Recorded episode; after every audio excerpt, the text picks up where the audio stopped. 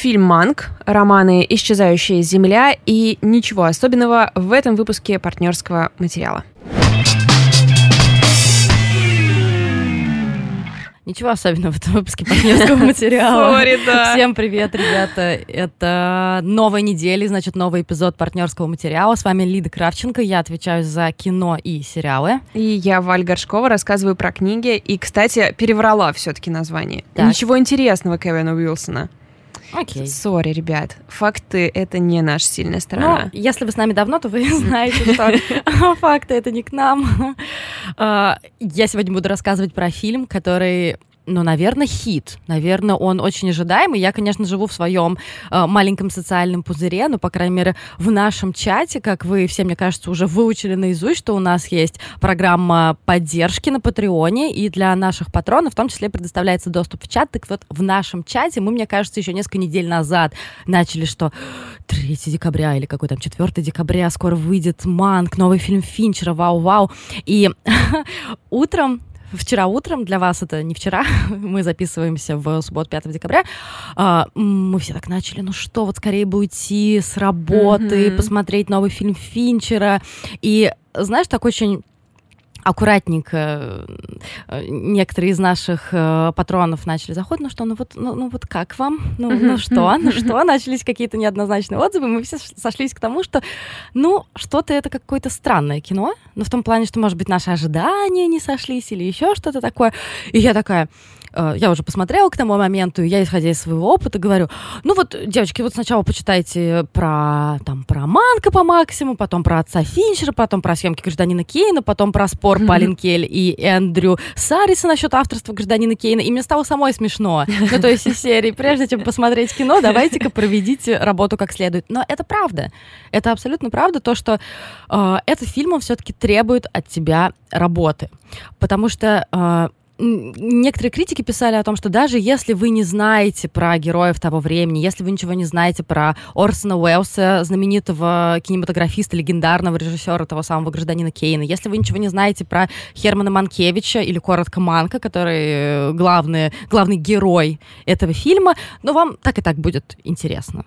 Нет, я вот не уверена, что вам будет интересно, потому что э, мне кажется, тут знаешь, чем можно сравнить? Когда ты приходишь на вечеринку, и ты видишь, что, ну, там вот группки разные, да, там людей, которые на этой вечеринке, и ты видишь каких-то очень интересных людей, которые супер интересно и горячо что-то обсуждают, ты такой с бачку встаешь в Ага. надежде как-то вклиниться в этот разговор, хотя бы в качестве слушателя, но понимаешь, что имена, которыми они оперируют, э, факты, какие-то внутренние шутки, ты вообще ничего не понимаешь. И ты не в контексте, и с, с огромным сожалением ты уходишь в другой конец, я не знаю, комнаты к пьяным, веселым людям, которые играют, я не знаю, там «Я никогда не».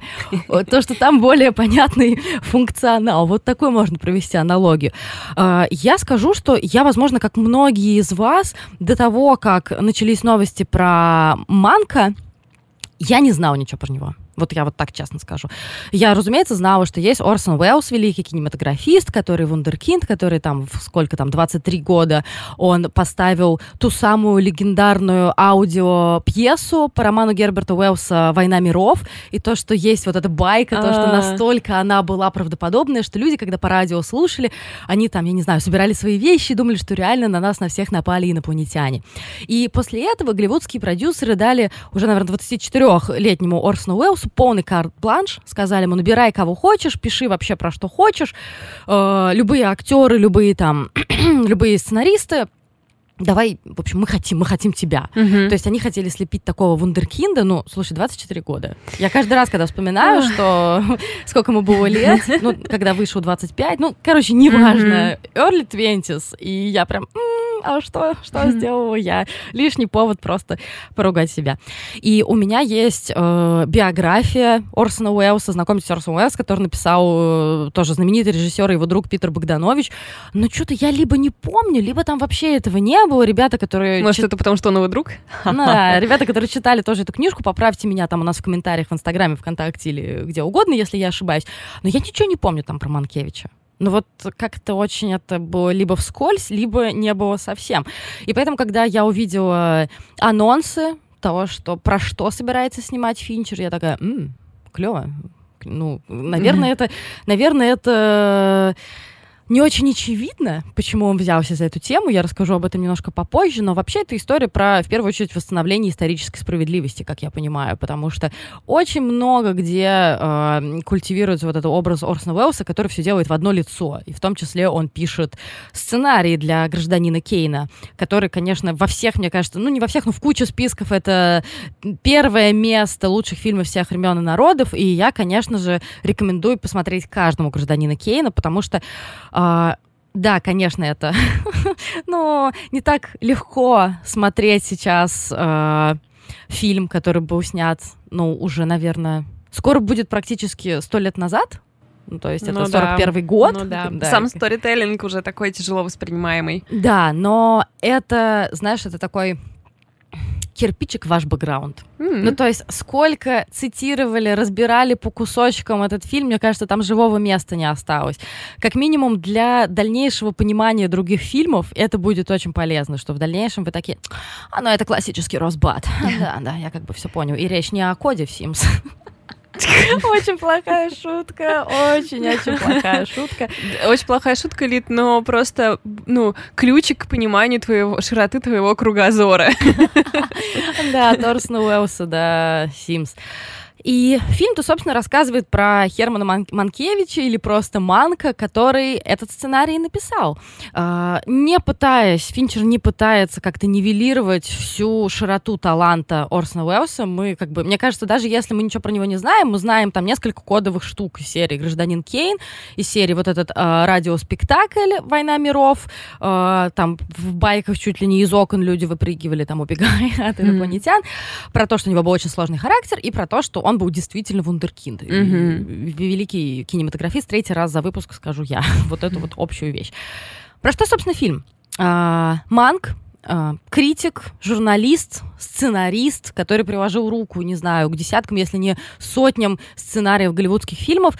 Э, как про него говорят, один из самых смешных людей в Нью-Йорке. Почему же он такой смешной? Ну, возможно, во многом потому, что он алкоголик. То есть проблема с алкоголем у него не, не вот как мы все думаем, что, ох, ну я вот слишком пью каждую пятницу. Нет, он прям серьезно алкаш, и это сказывается на его личной жизни, на его работе, на, в том числе, потере репутации и mm-hmm. так далее. Мягко говоря, здоровье. Учитывая, ну, что он как бы в итоге от этого умер. Ну, да, это мягко. Что у него там печень отказала, что-то что-то такое прям вот совсем печальное. И когда этому прекрасному вундеркинду Орсону Уэллсу дают карт-бланш голливудские продюсеры, он, конечно же, заинтересован в том, чтобы работать с Манком. Он с ним знакомится, изначально они как бы в таком легком восторге друг от друга, но потом их отношения становятся все хуже и хуже, они начинают друг к другу придираться, знаешь, там из принципа э, зарубая идеи друг друга. И в момент, когда мы только знакомимся с Манком, он, его куда-то везут на каких-то носилках, потом мы выясняем, что он сломал ногу в какой-то нелепой автомобильной аварии, и его запирают в загородном доме на какой-то срок, там что-то типа три месяца, да, по-моему, что-то такое. Ну, то есть много для того, чтобы лежать в загородном доме со сломанной ногой, и совершенно мало для того, чтобы написать сценарий. И именно там он пишет сценарий для фильма «Гражданин Кейн». А, надо сказать про то, что э, прототипом вот гражданина Кейна послужил Уильям Хёрст, медиамагнат, и э, во многом интересно узнать, что Манк с ним был дружен. То есть, как ты помнишь, ты у нас радостное стечение обстоятельств, что Валя посмотрела тоже кино. То, Сделала что, домашку. Да, то, что Хёрст вначале был в восторге от э, Манка, но потом их отношения испортились из-за, ну, в том числе из-за алкоголя, я думаю, да? Ну, потому что он позволял себе довольно ну, да. резкие высказывания. Испортились в том числе... Э, э и Манка как это сказать, отказали от двора. Ну да, да, да, выгнали буквально. Но я, ты знаешь, когда он его выгонял, такое было ощущение, что он все равно получил удовольствие от этой выходки. Может быть, конечно, ну, да. это такое. Да, Манк да, да. наговорил ему лишнего, но ну, его там не раз называли дворо этим шутом при дворе, да. так что этот король, типа, получил удовольствие, свою порцию удовольствия. Да, и, э, конечно, изначально планировалось, что вот эта вот история американского гражданина, американского человека, там, она будет списана с кого-то другого, но потом Манк решает, что это будет именно Уильям Хёрст, и после их ссоры он начинает копать. Просто копать на... Э, раскопать все возможное дерьмо, которое только может быть. А, да, тут надо сказать, что тут две хронологические линии. Первая — это вот как раз сороковой год, когда мы видим, что он э, сидит в этом отдаленном доме с медсестрой и секретаршей. Секретаршу играет Лили Коллинз. Ладно, Лили Коллинз играет. Всех хочет. людей. А, да, и он начитывает этот сценарий. А вторая хронология начинается где-то за 10 лет до этого, там, где он как раз с этим Херстом знакомится, и знакомится с его любовницей, актрисой Марион Дэвис, которая играет моя любимая Аманда Сейфрид. Мы просто уже э, полили Аманду Сейфрид патокой до записи, да. обсуждая, какая она вообще классная, и как хочется больше ей э, крутых и серьезных ролей. Как раз обсуждали с Валей. Валя говорила, что... Э, почему я сказала, как раз обсуждали с Валей, как будто мы могли обсудить это с кем-то еще. записью, с кем-то еще, да. Валя говорила про то, что последний раз она ее видела в письмах к Джульетте, а я вспомнила, что Аманда Сейфрид играла в первой реформаторской церкви. Как-то ее на русский перевели, я уже даже не помню, дневник священника или еще что-то mm-hmm. такое. Ну, в общем, загуглите первая реформаторская церковь. Я где-то год назад про нее уже говорила. Это грустный фильм с Итаном Хоуком, и Аманда Сейфрид там страсть как хороша просто очень хороша, и после этого я ее еще больше залюбила и еще больше э, начала желать ей mm-hmm. хороших, серьезных ролей. Я просто хотела да, сказать, что она для меня всегда такая окруженная чем-то желтым и ярким светом, да. ну, видимо, потому что я как раз смотрела с ней вот этот ага. вот романтический всякий шлак. Мама а, а здесь она черно-белая, и как будто бы она стала еще лучше, как будто бы этот невероятный ее солнечный свет как бы убрали, и оказалось, что, в общем, она вполне актриса и без... Э, может не использовать свою яркость, а только вот не знаю, как-то магию черт лица и движений. Слушай, как раз, мне кажется, поэтому тебе надо посмотреть первую реформаторскую mm-hmm. церковь в момент максимального счастья, чтобы как-то, знаешь, это... Потому что он, правда, очень грустный. А, там как раз, знаешь, такие зелено-желтые тусклые тона, угу. и там вот нету вот этого ее искусственно цветного яркого ореола, ага, ага. и она там играет довольно, по сути, несчастную женщину, беременную, у которой э, муж становится, ну, по сути, экологическим террористом. Ого, ну, интересно. близок очень к этому, и вообще он в целом в экзистенциальном поражении, ее муж абсолютном, и она приходит вместе с мужем к этому священнику, который играет Эден Хоук, и говорит, что, блин, делать-то? Что делать-то, господи, ну все, все, все плохо. Круто. И Вернемся к Манку. Да. Зачем просто придет день, когда я буду рассказывать поступательно про фильм, но это случится не сегодня. И вот эта вторая линия 10 лет назад э, мы видим, что Манк окружен просто огромным количеством известнейших людей. И именно поэтому сложно, когда ты не знаком хорошо с историей американского искусства, с историей американского кинематографа того времени, потому что, ну, я могу там понять, что вот Селзник, я могу понять, что тот самый Майер, но на этом мои полномочия все как бы. А там наверняка можно сидеть, как, знаешь, Леонардо Ди Каприо в «Однажды в Голливуде», так, а, а, да, да, да, да. очевидно, да, очевидно, что там ни одно имя не придумано у героев. Очевидно, что все это реальные какие-то люди. Да, и может показаться, что это такое, как мне показалось вначале, что это очередное воспевание Голливуда в стиле того же «Однажды в Голливуде» Тарантино, о том, что Финчер ностальгирует по тому времени, когда снимали кино на больших экранах и все так прочее. Нет, фигня. Во-первых, э, мне пришла мысль о том, что он снял фильм про вроде как золотую или какую-то mm-hmm. там эпоху Голливуда, у них там все эпохи золотые. Да, уж точно. А но где мы можем посмотреть этот фильм? На Netflix. Мы смотрим его на наших больших или небольших ноутбуках, и это уже, я думаю, не просто так. Ну, разумеется, это не просто так, потому что на этот амбициозный проект у кого еще есть бабки в 2020 mm-hmm. году? А Netflix уже... Ты раб... думаешь, он такой дорогой был? Я думаю, что он дорогой. Слушай, он лежал с 90-х годов. Серьезно? Да, он его очень давно хотел экранизировать. Я попозже расскажу, почему это такой личный и важный для mm-hmm, него проект. Mm-hmm. И я думаю, что большой вопрос был финансирование. Но... Mm. И... Ну, а может, там типа на пленку все ушло? Возможно. И Netflix уже, так как они работали с Финчером, хотя мне кажется, что... Что значит, они уже работали с Финчером? Это ж Финчер. Знаешь, это как Скорсезе. Ну, anyway, у них уже был опыт работы с Финчером, там, как минимум, на Майндхантере, Охотниках за разумом. И, конечно же, я сидела и бурчала о том, что, ладно, Финчер, Манк, твой личный фильм, а ну, третий сезон Охотников за разумом никому не нужен, да, да. В общем, почему бы, почему бы не поворчать. И вот это первое первая штука, которую ты можешь осознать, что это фильм-то, по сути, для стримингового сервиса, и уже тогда ты начинаешь задумываться о том, что да ни хера это не восславление Голливуда. Ну и, и учитывая сюжетные линии, мне кажется, тоже. Да, и Голливуд на самом деле показан э, зловещей структурой так-то. Mm-hmm. Это структура, в которой используют, э, ну, не рабский, но труд людей абсолютно абсолютно неправильным образом, что люди вынуждены работать за какие-то гроши, лишь бы себя как-то прокормить и выжить. И именно поэтому я смягчилась потом к Манку. Ну, потому что, слушайте, я признаю, что это очень классно сделанное кино, что это действительно, оно очень талантливое, но я, опять же, через свою призму, что не зная всего бэкграунда, не погружаясь в это, мне было тяжеловато.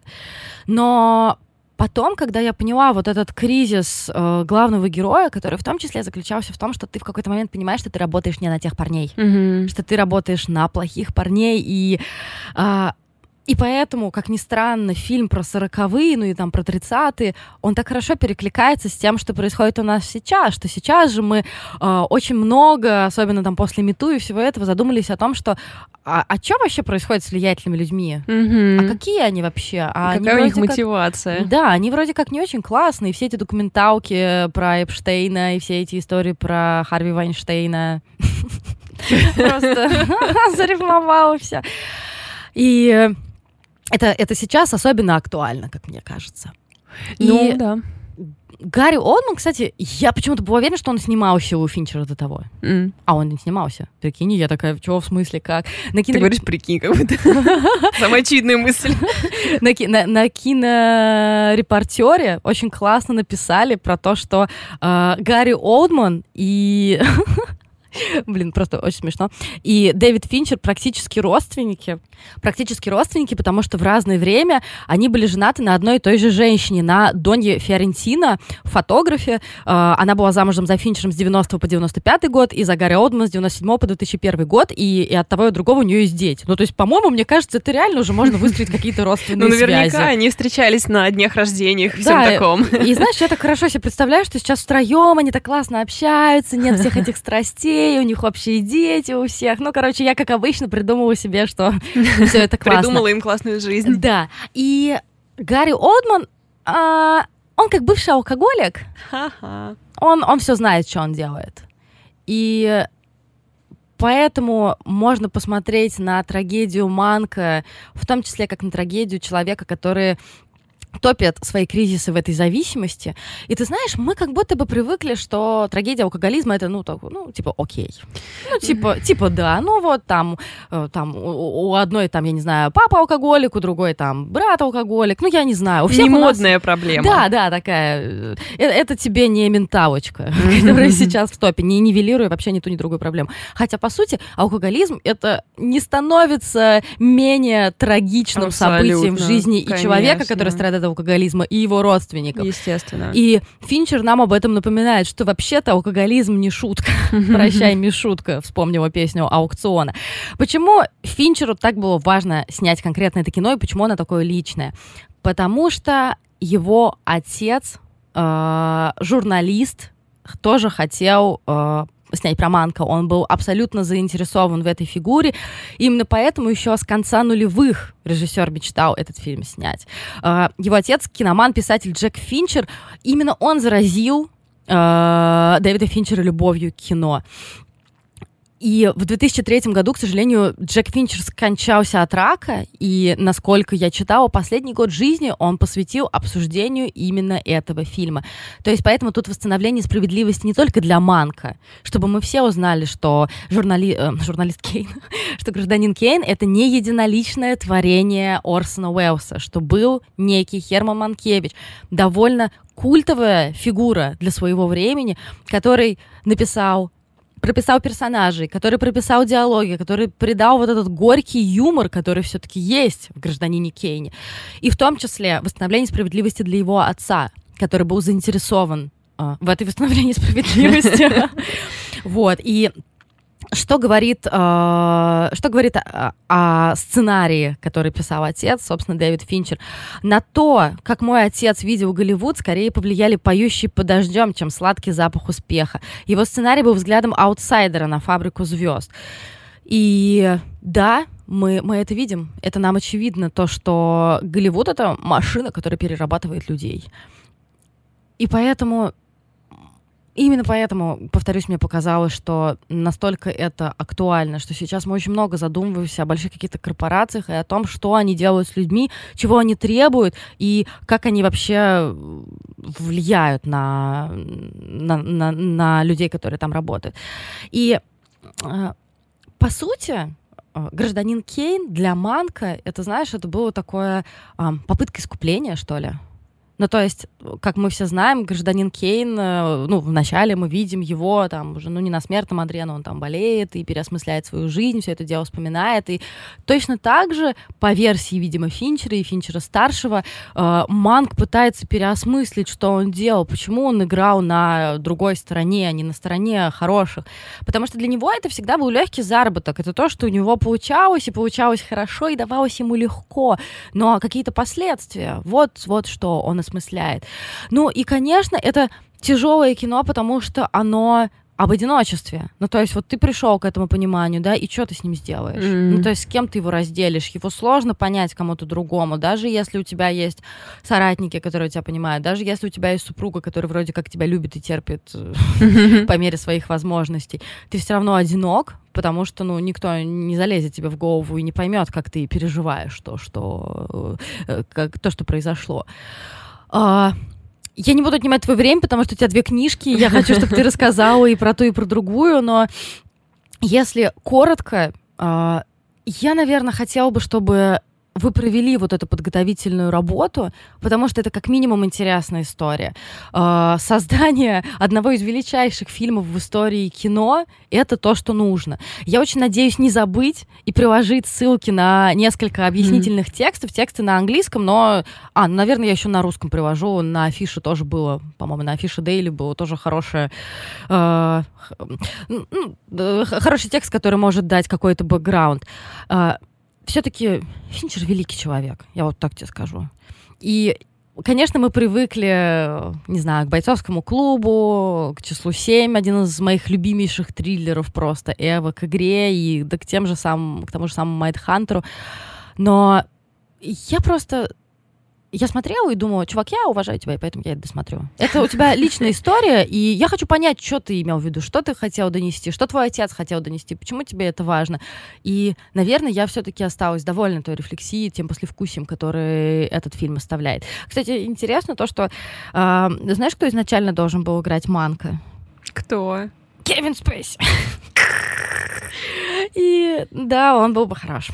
А, про это, конечно, никому нельзя говорить и все прочее, но... Ну, слушай, хорош. зато Гэри Олдман просто невероятно похож на оригинального Манка, когда в конце э, фотография Гэри mm-hmm, Олдмана mm-hmm. превращается в фотографию yeah. настоящего Манка, и я совершенно не смогла понять, в какой момент они подменили одного на другого, настолько yeah. они похожи. Слушай, я, кстати, может быть, ты видел, я почему-то забыла загуглить, э, толстел ли Гарри Олдман специально, или это были все грим, потому что ты помнишь эту историю, что он очень сильно растолстел для роли Черчилля? Да. А, нет, это тоже, это я все перепутала. Не он был, да? Да, это, это не что, он был. Типа, я последний перепут... раз я что-то делала для роли? Не-не-не, я все перепутаю. Это то, что а, какая-то была байка, что Кристин Бейл спрашивал Гарри Олдмана, как ты так растолстела, он говорил, что это все был грим, и Кристин Бейл такой, типа, а так можно было? Вот. Да, это он был не масс. Ну, он действительно выглядит не очень хорошо, но, видимо... Ну, он же играет алкоголика. Да, да, да. Я просто хотела сказать, что я сначала, когда его увидела, я подумала, о, похоже, ты в последние годы, типа, была какая-то беда у тебя со здоровьем. А потом, когда уже сюжет начал развиваться, я поняла, что это, да, для роли. Не-не, у Гарри, у Гарри Бодмана, наоборот, вроде как все нормально, и он перестал быть алкоголиком. Recovered. Да, так что все хорошо. У меня, слушай, только вопрос. Ага. Остались несколько вопросиков. Хотя мне в целом вообще-то понравилось, даже не смотря... Ну, то есть я сразу, я тебе говорила, что я решила принять тот факт, что я не считываю отсылок, просто mm-hmm. как бы я вижу, что я вижу, что на этом месте находится отсылка, ага.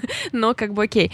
Мне единственное осталось, показалось недокру... ну, недообъясненным вообще сам конфликт о, э, Манка и Уэлса. Mm-hmm. В первую очередь, почему Уэлс не хотел, чтобы у него был э, сценарист в титрах? В чем вообще проблема указать сценариста в титрах? То есть изначально изначально Манг подписывает контракт, по которому он отказывается от упоминания в титрах, делает всю работу, потом хочет в титры, ну и, соответственно, вот да, происходит, происходит взрыв. А, а почему? И это как не осталось тут, открытым. Есть, тут есть несколько историй, но это то, что я просто почитала. Ну и да, хотя бы так готов, хочу узнать. готовилась к фильму, то, что к просмотру фильма, то, что во-первых, э, Манка не первый раз его имя вымарывали из титров. Во многом это было связано, ну просто чтобы вы понимали, насколько лицемерна корпорация Голливуд, во многом это было связано с тем, что, э, ну, Манкевич, а. Он как бы он еврей, и он родился в семье евреев, и как бы еврей со всеми вытекающими. И очень э, во многом Голливуд рассчитывал на киноиндустрию Германии, и э, а, там действительно... Да, там как, затрагивался тема. Да, как ты помнишь, Геббельс, он был очень заинтересован в развитии киноиндустрии, вся эта история с Ренни Лифеншайн и все прочее, и поэтому его имя просто вымарывали, и Манк, для Манка это не было чем-то чем-то чем чем-то принципиальным. Это, во-первых. Во-вторых, он никогда не хотел суперпубличности. И в случае с... Ну, это я говорю не про героя mm-hmm. а про mm-hmm. реального Манка, на основании того, что я прочитала. И в случае с... Госпо... Э, господи, да, господин, журналист, гражданин Кейн. А, в случае с Кейном для него это был принципиальный вопрос, потому что они в пух и прах разосрались с Орсоном Уэллсом. Я даже другое слово не буду искать. Да, я поняла. Почему? Да. Потому что это два талантливых человека с абсолютно ужасными характерами. Да, но почему Уэллс не хотел его указывать изначально? То есть он его нанимал и а по... Это просто у него огромное эго. Слушай, вообще изначально не хотели указывать именно продюсеры. Вообще. Изначально именно из-за еврейства? Нет, по истории продюсеры не хотели указывать, потому что они хотели слепить Орсона Уэллса как вундеркинда. Что вот смотрите-ка, он сам срежиссировал, он сам написал сценарий, ему всего там 24-25 лет, и он уже сыграл главную роль, и он все это сделал. То есть они хотели, чтобы эта э, машина ехала на топливе того, какой молодой гений Орсон Уэллс. То есть изначально это была именно продюсерская опять история, понимаешь? Понятно. А э, ну, слушай, ты права, мне показалось, что вот эти вот э, тонкие терки О, боже, Сегодня so королева выражений. А, они, может быть, как-то недостаточно внимания уделено. Но хотя я совершенно уверена, что это было вырезано на этапе э, монтажа. Монтажа? Я абсолютно уверена, что что-то такое было и чем-то пришлось пожертвовать. Потому что это, знаешь, из серии, что а, у них был конфликт, но ты не можешь зацепиться и да, сказать, почему да, конкретно. Да, да, Просто да. потому что это как два барана, которые стоят и вот э, растирают в порошок рога друг друга, потому что это оба два больших человека, два огромных таланта. И ты не можешь сказать, что вот они поссорились вот потому-то, потому-то. Да, как-то Нет, этого не хватило, не это просто, Да, это просто они слишком мощные, чтобы быть вдвоем в одной комнате, mm-hmm, понимаешь? Mm-hmm. И именно это, мне кажется, стало причиной конфликта. Ну, то есть вот, вот такие у меня теории. Мне даже жаль, что мы с тобой никогда не поссоримся. Ну, кто знает, может две, быть, однажды. Две, две посредственности. Третий раз э, хочу вам напомнить про наше со- сотрудничество с Flow от Яндекс Практикума, которое мне очень нравится. И я уже так к нему привыкла, что я так, ну, зайду, посмотрю, потренируюсь и все прочее. Э, это последний раз, когда я вам рассказываю про него. Ну, хотя, кто знает, кто меня знает вообще. Может быть, потом я еще захочу рассказать наверное, нужно сказать про результаты. У меня есть э, самый мой крутой результат это то, что я начала за эти, сколько я, наверное, три месяца, да, то, что я начала читать книжки, именно читать. У Валька был недавно в Инстаграме классный пост про то, как она начала слушать книги на английском. Я просто обзавидовалась и сгрызываю себе все локти, но, к сожалению, аудирование пока моя слабая сторона. Но вот то, что я заметила, что я перестала каждый раз дергаться на mm. непонятные мне слова. И я уверена, что во многом это заслуга flow. Потому что, как ты знаешь, все тексты, которые там есть, они, а, они как, как будто бы все эти иллюстрации и какое-то общее настроение, оно из серии «Лид, не парься». Ага. Просто давай просто почитаем этот текст. Если ты что-то не поймешь, да мы потом тебе еще раз расскажем, мы потом еще раз обсудим эти слова, и ты их потренируешь. И это на самом деле, это очень прикольно, потому что до того, как я всегда читала статьи, у меня, э, я открывала, например, статью, да, и я говорю не про бумажные книжки, а именно вот если я читаю там с декстопа, у меня было какое-то расширение, я такая, я не знаю слова, вот срочно я вот сейчас вот ткну по нему и переведу его. И это довольно нервно. Ну, то да, есть, согласитесь, да. сложно войти в поток э, читательский, каждый раз это переводя. И мне кажется, мое самое большое достижение вот от занятий в, флоу, то, что я перестала так делать. То есть какой-то принцип, как ты иначе стал читать, да, в итоге? Я даже не знаю, как это произошло. Mm-hmm. Это на, на каком-то интуитивном уровне, но именно после вот этих занятий. Я потому что было... тыкаю все время. Вот, а понимаешь, и я как-то, может быть, я думаю, что это дело именно в настроении, mm. в настроении занятий, потому что как будто тебе все говорят, не парься. Вот не надо. На других сервисах, на которых я тоже занималась, там все время незнакомое слово, вот мы тебе его подсветим, ты его, скорее всего, не знаешь, добавь его в словарь, там ага, еще что-то, ага. еще что-то. А тут ты можешь по нему ткнуть, можешь по нему не тыкать ты можешь как бы делать все, что хочешь. И на самом деле, я понимаю, что для многих людей, у которых все хорошо с английским, это типа, ли ты чё? Но ну, для меня это big deal. Для меня это big deal, то, что я как будто перешагнула вот этот момент, и я такая, типа, я не знаю это слово, и я не парюсь. Mm-hmm. И я, может быть, пойму по контексту. А если не пойму, может быть, когда-нибудь потом я к нему вернусь, а даже если не вернусь, то пофиг. И это, на самом деле, для меня лично оказалось гораздо лучшим подходом, чем вот как я думала, я сейчас выпишу все слова в словарик, и потом я буду их повторять. Вот и у меня было в гостях видео все мои вот эти стикеры, да, да. которые меня просто кучу-кучу желтых бумажек с выписанными словами. Но это, кстати, тоже хороший подход. Любые вот. средства хороши. Да. Поэтому я считаю, что за вот несколько месяцев сотрудничества для меня это прям, это классно. Так ты останешься в итоге Слушай, я, я, наверное, да. Я, наверное, да, потому что мне нравится именно то, что это не напряг. Угу. То, что... И помнишь, я рассказывала про то, что там 15-минутные занятия с преподавателем, да. да, и я вроде как такая, блин, я хочу занятия побольше. А потом я поняла, что это именно, э, это именно такое настроение что ты можешь просто такой ну, поговорить с кем-то между делом, и кому-то может показаться этот подход немного легкомысленным, но для меня это отличное встраивание в жизнь. Это не то, что тебе нужно, о, я сейчас выберу час и буду сидеть. Ну, блин, а, ритм жизни города. Да, да, да. Нет, Это серьезно. какой ритм? Мы сидим полгода дома.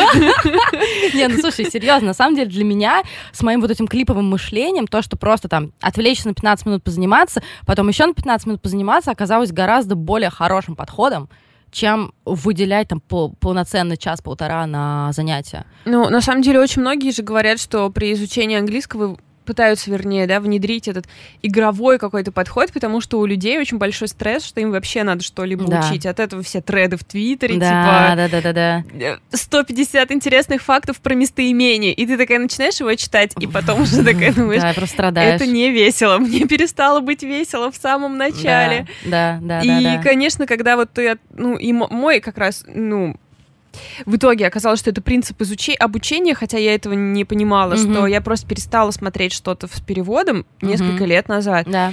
И внезапно оказалось, что я выучила ну, не выучила, естественно, да, язык. Да, не скромничай, отличный уровень. Ну, ну, типа, да, очень сильно прокачала свой уровень, и это, короче, оказалось неожиданно. В общем, такой легкий подход это секрет. Да, да, это, это обман мозга, деле... а наш мозг надо обманывать, потому что он вообще Абсолютно. засранец. Абсолютно. И именно поэтому мне кажется, что ребята из Flow нам очень хорошо помогают в том, чтобы, знаешь, просто потихонечку внедрить английский в свою жизнь. Mm-hmm. Это знаешь, как из серии то, что э, просто взять и не включать субтитры русские, когда ты смотришь сериал. Вот просто берешь и не включаешь их. И это оказалось то, что, ну да, ты можешь стрессовать там, я не знаю, первые три-четыре раза, да, а потом просто мозг такой говорит, ну типа мы живем теперь так, ладно, я буду пытаться понимать какие-то конструкции. Короче, мне кажется, что флоу, он именно по такому принципу, что доверься своему мозгу. Ну то есть, да, у нас там будут классные тексты, да, у нас там будут потом упражнения на это закрепление, да, там ты сможешь поговорить с преподавателем, но при этом ты сможешь встроить обучение таким образом, чтобы для тебя это не было настолько big deal, чтобы мозг блокировал эту задачу. Понимаешь, что я имею да, в виду, да? Да, да, абсолютно. Поэтому я, наверное, прям рекомендую чуваков, и я думаю, что я реально на них останусь, на их сервисе. Это для меня это было, для меня это был крутой опыт. Блин, слушай, я что-то я что-то в таких восторгах, что как будто это и не партнерское такое вступление. Короче, ребята из Яндекса. Э, я такая, знаешь, как этот Стив Бушеми с э, скейтбордом. Респект. Ну и тут очень как раз я перейду как раз к, к, к своим книжкам. Во-первых, я вам сразу хочу сказать, что обе книги, которые я, про которые я сегодня буду рассказывать, я супер рекомендую. И главное, что это тот редкий случай, когда это кни эти книги попадают в самый-самый-самый частый запрос, который я получаю от своих друзей, знакомых, э, бариста, которые узнают, что я люблю читать. Это что почитать? Легкого, но интересного. Я просто каждый раз, я без понятия. Это совершенно невозможное э, невозможно, короче, дать рекомендацию. Это самое сложное на Земле, когда кто-то тебя просит дать ему совет, что почитать. Во-первых, потому что мне очень сложно что-то выбрать, вспомнить в этот момент, а во-вторых, потом я, я очень боюсь, что этот человек мне потом напишет, типа, Валь, что за говно? Тем более, что такое уже бывало. Ну да, ну и слушай, с другой стороны, ты же не можешь знать в голове другого человека. Ну да, но вроде как если ты выбираешь это своей ну, не специализацией, для нас все-таки хобби, ну, то есть э, фокусом своим, да. да, вроде как предполагается, что ты сечешь. Но каждый раз, когда меня спрашивают, я ощущаю себе огромную растерянность. Ну так вот, так, запоминайте. Так, так, так. Nothing to see here. Это как раз а, книжка, которую я прослушала в оригинале, и это было прекрасно. А, Ты книга... на Storytel слушала? Да, на Storytel. Угу. Книга Кевина Уилсона, и на русский она переведена как «Ничего ос- особенного». Наверное. Блин. Да вроде ничего интересного. Ничего интересного, да. Ничего в общем, интересного. это, кстати, еще один момент. Эту книгу издала Поля, Поляндрия No Age, издание, издательство, которое обычно занимается детскими книжками. Но тут я недавно к ним зашла, чтобы купить детских книжек. В итоге ничего сыну не купила, спустила все деньги на себя, потому что ребята реально выбрали какие-то невероятные книжки для вот этого направления для взрослых. Все книги, которые у них там есть, они супер. Я в следующий раз буду еще про одну рассказывать, и там выборка просто очень разнообразная, из разных стран, разные жанры, но про все эти книги я слышала что-то очень хорошее. Короче, великолепный подход у нас в какой-то момент, короче, мы включили рубильник восторга и начали э, орать. Сейчас, секундочку. Так вот. А, да, подуспокоимся немножко. Подуспокоимся немножко. Книга Кевина Уилсона Nothing to See Here. Я начала, я хотела ее прочесть с тех пор, как открыл Нью Йорк Таймс, и мой самый-самый-самый любимый критик Дуайт Гарнер а начал... я думала, Вьетханган. Э, Дуайт Гарнер так начал свою статью об этой книге. Я не могу поверить, насколько эта книга хороша. Вау. Я, короче, просто закрыла ревью, чтобы ничего не заспойлерить. И э, начала слушать эту книжку, когда я увидела, что она на Старителе есть. Вам немножко заспойлерю. Э, главный как бы, ну, не сюжетный поворот, на чем строится книга. В общем, девушку по имени э, Лилиан приглашают Э, последить за двойняшками, которые остались без э, матери и переезжают к своему отцу. И небольшая деталь, дети воспламеняются. Упс. Просто ни с хера они загораются огнем, а он никак им не вредит, их кожа, волосы остаются полностью невредимыми, ну и сгорает их одежда и все вокруг, если они загорятся слишком сильно. И вот как бы вот, и такие, и ты думаешь, боже, это просто великолепно. А, что, что же там еще? Но на самом деле в этой книге гораздо больше, чем просто вот такой веселый поворот. Это история девушки, а, в которая, ну, жизнь которой должна была сложиться иначе. Это так всегда обидно, когда ты видишь спущенный в унитаз потенциал. То есть она была очень... Когда я смотрю в зеркало. Она была очень ну, подающей большие надежды в школе. Она получила невероятно крутую стипендию на обучение. А ну и потом кое-что случилось, и в итоге ее жизнь, ну, она живет у своей матери в подвале, а, работает кассиршей и продавщицей, и, в общем, даже с этой работой не справляется.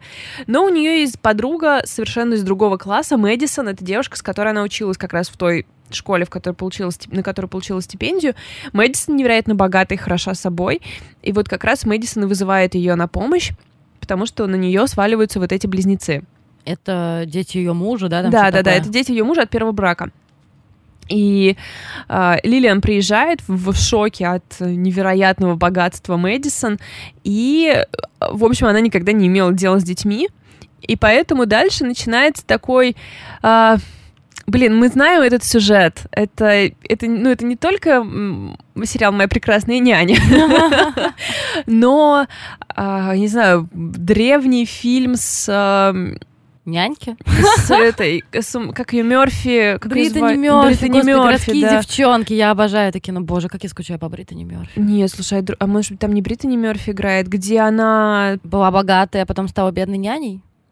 Как да. Вот, да, это Бриттани Мерфи, городские да. девчонки. Городские там играет совсем маленькая Дакота Фаннинг. А, да, вроде... где ей приходится ухаживать за детьми, да? Да, да, где она была жутко богатой, потом mm-hmm. она становится нищей в один да. момент, и ей приходится наниматься, наняться няней. Вот. Отличный был фильм, она, правда, там в угол ходит, но... Прекрасный фильм, они спасают друг друга. Очень классно, да. Ну, естественно, они спасают друг друга. Конечно. Естественно, это... То есть, как только мы, пони... как, как только мы понимаем, что Лилиан соглашается ухаживать за этими детьми, такая, боже, это будет катастрофа, я ведь не знаю ничего о детях, мы понимаем, что она вытащит детей из их психологической травмы, и потом мы узнаем количество их травм, и просто, типа, то, что они загораются, это просто ерунда.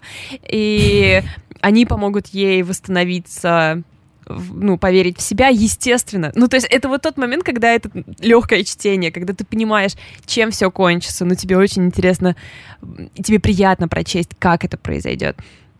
Uh, здесь, конечно, классовое раз разделение mm-hmm. у нас есть. У нас есть, значит, э, не справляющиеся с ситуацией отцы, холодные, равнодушные матери. Все это имеется. А, главное достоинство этой книги, что она очень смешная и очень грустная.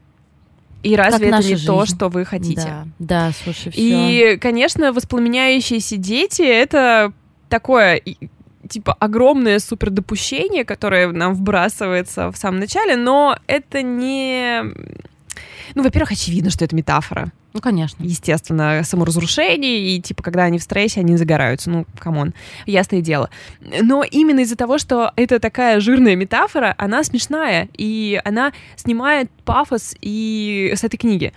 Я еще хочу, во-первых, две вещи сказать. Во-первых, у нас скоро на сайте выйдет текст про этот, э, про этот роман, написанный нашей патронкой, да, и это на самом деле очень крутая, очень крутая новость. Мы как раз сейчас работаем с авторкой этого текста над его редактурой. Я думаю, что до Нового года мы его выпустим.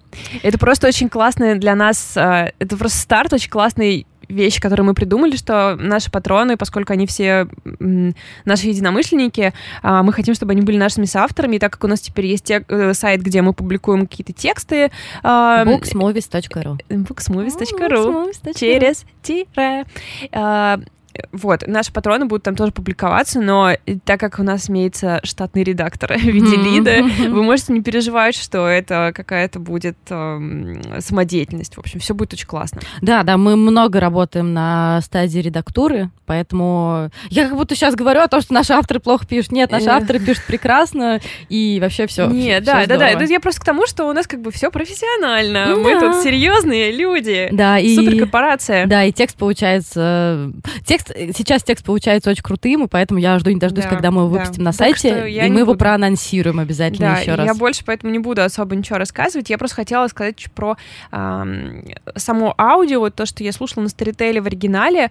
Невероятно классная начитка, э, работа ар артистки дикторки, не знаю, как правильно ее назвать. В общем, э, э, дело происходит в Южных Штатах, угу. и ей удается сделать такой бы акцент, который mm-hmm. тебе, в общем-то, не мешает. Mm-hmm. У нее есть акцент для Мэдисон, которая как бы девушка высшего общества, но все равно южанка. У нее есть акцент для Лилиан, которая просто трэш. И... Он не перетягивает этот акцент Вообще нет, но он очень тебе помогает представить Лилиан. То есть я ага. думаю, что если бы я читала это в тексте, возможно, я бы представляла ее себе как-то иначе. А так она, конечно... Ну, честно, я все равно представляла Бриттани Мерфи. А, просто такую, не из богатых, а из бедных э, перешедших сумасшедшую в гувернантке. Слушай, а ты когда говоришь, я себе сразу же представляю э, актрису, которая играла в «Призраках усадьбы Блай», но ты не смотрела, да? Смотрела. А, ты смотрела «Призраки усадьбы Блай»? А, нет, я первый сезон а, смотрела. А, вот, и э, во втором сезоне есть девушка, которая играла садовницу, и я прям вот так же ее представляла, когда редактировала текст, книгу я еще не читала, прям вот э, один в один.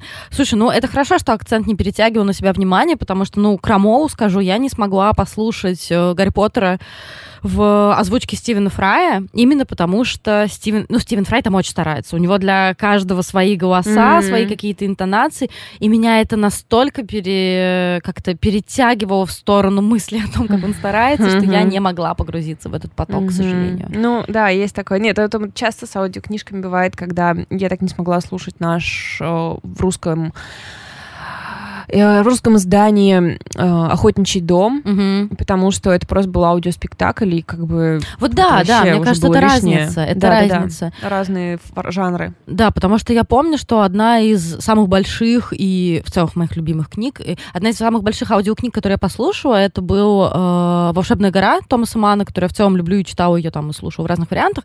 И там прекрасно был актер э, озвучания, и он как раз просто, может быть, даже немного монотонно рассказывал, но это просто было идеально. Это Слушай, ну, наверное, еще есть разница, идеально. когда ты читаешь в третьем лице и в первом лице, потому что, например... Но все равно же есть прямая речь. Да-да-да, но если у тебя весь текст от первого ну, лица, да, и типа да, этот человек с особым характером, здесь очень сложно выдержать грань. То есть вот здесь от, мы слушаем от лица Лилии. Ну, согласна, да. И то есть ей нужно и вроде как передать ее какие-то особые интонации, то, как она говорит «фак» и все прочее, а, но также и не раздражает нас в течение mm-hmm. всего времени. В общем, это здесь хорошо удалось. Mm-hmm. Если вы хотите что-то легкое там для старта послушать, то, в принципе, это вообще отличный вариант. А, еще Поля Андрея супер молодцы в плане обложек что оригинальная, что их обложка. Их Оригинальная обложка очень красивая. Очень красивая, но у них очень артистичная, не очень видела, хорошая посмотрю. работа. Там такие типа спички. Mm. Ну, короче, прикольно сделано. Слушай, общем, может, да. скажешь пару слов про Кевина Уилсона? Мне кажется, что просто прикольно, что... Да скажи ты, мне кажется, ты хочешь какой-то факт о нем э, донести, а у меня его нет перед глазами. Давай. Да, слушай, я хотела сказать про то, что э, он же, он же вообще угорает по, этому, по этой метафоре самосожжения. В целом э, метафора огня, поджигания чего-либо.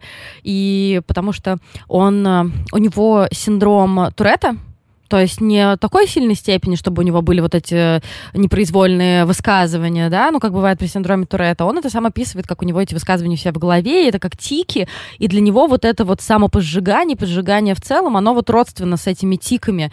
И он рассказывает, почему для него так важна тема семьи, что когда он стал отцом, он начал думать, что бы делать, что, что сделать, чтобы его ребенок не самоподжегся нечаянно. То есть даже вот прям вот так вот используя эту метафору по-серьезки, используя это допущение в реальной жизни.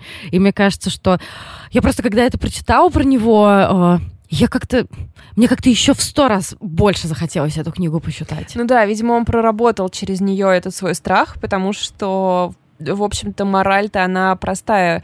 Э, с уважением относись к детям и разговаривай с ними. То есть это то, что из каждого утюга, но похоже, что до сих пор не со всеми детьми э, такой опыт случился. Вот, поэтому Кевин Уилсон, Nothing to see here, ничего особенного. Uh, ничего интересного. Ничего интересного. Блин, ребят, извините, просто очень сложно запомнить такую простую фразу. Я уверена, вас уже это бесит. uh, поэтому я перейду к следующей книжке. Очень тоже быстро про нее расскажу. «Исчезающая земля». Джулии Филлипс издали ее «Миф проза». Тоже частенько в этом году у нас здесь появляется. Я думаю, в конце года надо будет проанализировать сколько издательств, э, какие книжки попали в, наш, в наши обзоры. И эта книга, которую я тоже очень сильно ждала по нескольким причинам. Во-первых, э, мне очень нравился, нравилась идея э, этого триллера как классическая история о пропаже двух девочек в небольшом сообществе и что происходит с сообществом, когда в нем пропадают дети. Это первое, что в, нё, в ней меня интересовало. А второе, это то, что э, Джулия Коллинз поехала на Камчатку дважды. В общей сложности провела там больше года. И действие происходит в России, на Камчатке, с русскими людьми. И э, мне было интересно, как ей удалось передать, в общем, Русь нашу. Ну, какая-то Русь, конечно, Камчатка, никакая не Русь. А, и здесь, прежде чем вы испугаетесь какой-то клюквы или всего прочего, я просто хочу вознести ей хвалу, насколько э, идеально по тону ей удалось все это сделать. Она не ошиблась ни разу. Э, я честно, даже не уверена, что наш русский автор про Камчатку сможет так аккуратно рассказать. И здесь, конечно, мне помогал, помог ну, мой опыт жизни на Чукотке, где Камчатка как такой, знаете, а, как такой сосед, которого ты любишь и ненавидишь, потому что он более популярный. Ты вроде как... Э, то есть жители Чукотки очень много знают про Камчатку. Ну и в целом какие-то вещи пересекаются, поэтому а, ей удалось с одной стороны, передать э, очень много уникальных особенностей, которые важны для жителей отдаленного севера но в то же время не сделать так. А теперь, друзья, я словами вот этой героини перескажу вам пять страниц Википедии, как частенько случается в прозе. Ей удалось этого избежать, поэтому моя очень высокая здесь оценка. Я уже писала в чате, что, в принципе, единственное, а, на чем дернулся глаз, это когда а, героиня переводит а, звонок в голосовую почту, потому что у нас так не делается в России, ну, у нас да. нет такой типа функции или привычки или что. А, так в основном делают в Америке. В общем, вот это единственное, что было, а в остальном просто великолепная работа. Но она жила там? год она провела на Камчатке, она, э, послушайте с ней подкаст, э, если слушаете на английском, послушайте с ней подкаст Нью-Йорк Uh, book, the, book, the Book Review.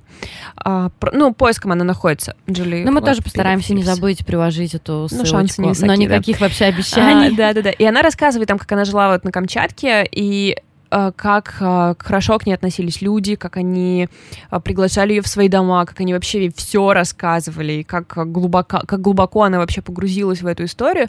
И Теперь уже надо перейти к самой книжке. Да, ладно, хорошо болтаем. На самом деле это, как бы сказать-то, история исчезнувших девушек. Это ну, одна из самых заезженных, наверное, историй в мире. Но ей удается здесь сделать а, такой, как в Нью-Йоркере хороший заголовок, ремикс сюжета. И, то есть, да, девушки исчезли, но книга обо всех, кого затронула эта трагедия так или иначе. И получается такое пури, то есть там каждый одна глава это один месяц, и при этом одна глава это один герой. Ни к какому mm-hmm. герою мы не возвращаемся Да-да-да. дважды. И ей удается через косвенно абсолютно рассказать всю эту историю. Ничего. Нет? У тебя просто лицо, как будто проходит что-то. Не, не, не, не, не. Я просто как человек, у которого э, один из основных сюжетообразующих моментов книги «Ты исчезнувшая девушка», я немножко это... немножко застыдилась чуть-чуть. А, и в общем, да, ей удается поднять миллиард разных тем от домашнего насилия, от какой-то там, не знаю, почему мы выбираем того или иного партнера, который нам, возможно, не подходит. Ну, то есть это не было а... инородно при этом, я правильно понимаю? Нет, Не вообще... было так, что из серии я расскажу вам вот про это, но я сама как-то не очень погружена, поэтому я додумаю. Да, да, да, вообще такого не было. Это очень проработанный роман, и, блин, это дебютная ее работа. Это Серьезно? настолько круто. Да, да, да. Но ей удалось, а, в общем, она настолько хорошо написала синопсис, что она, по-моему, два гранта, что ли, получила на эту книгу. Ну, почему ей удалось два раза приехать на Камчатку, mm-hmm. что вообще недешево. А, ты туда не прилетишь с Аляски, тебе mm-hmm. все равно нужно лететь mm-hmm. через Россию всю. Интересно, вот. она в синопсисах, когда подавала заявки на гранты, написала про развязку? Это интересно. Спрашиваю для подруги?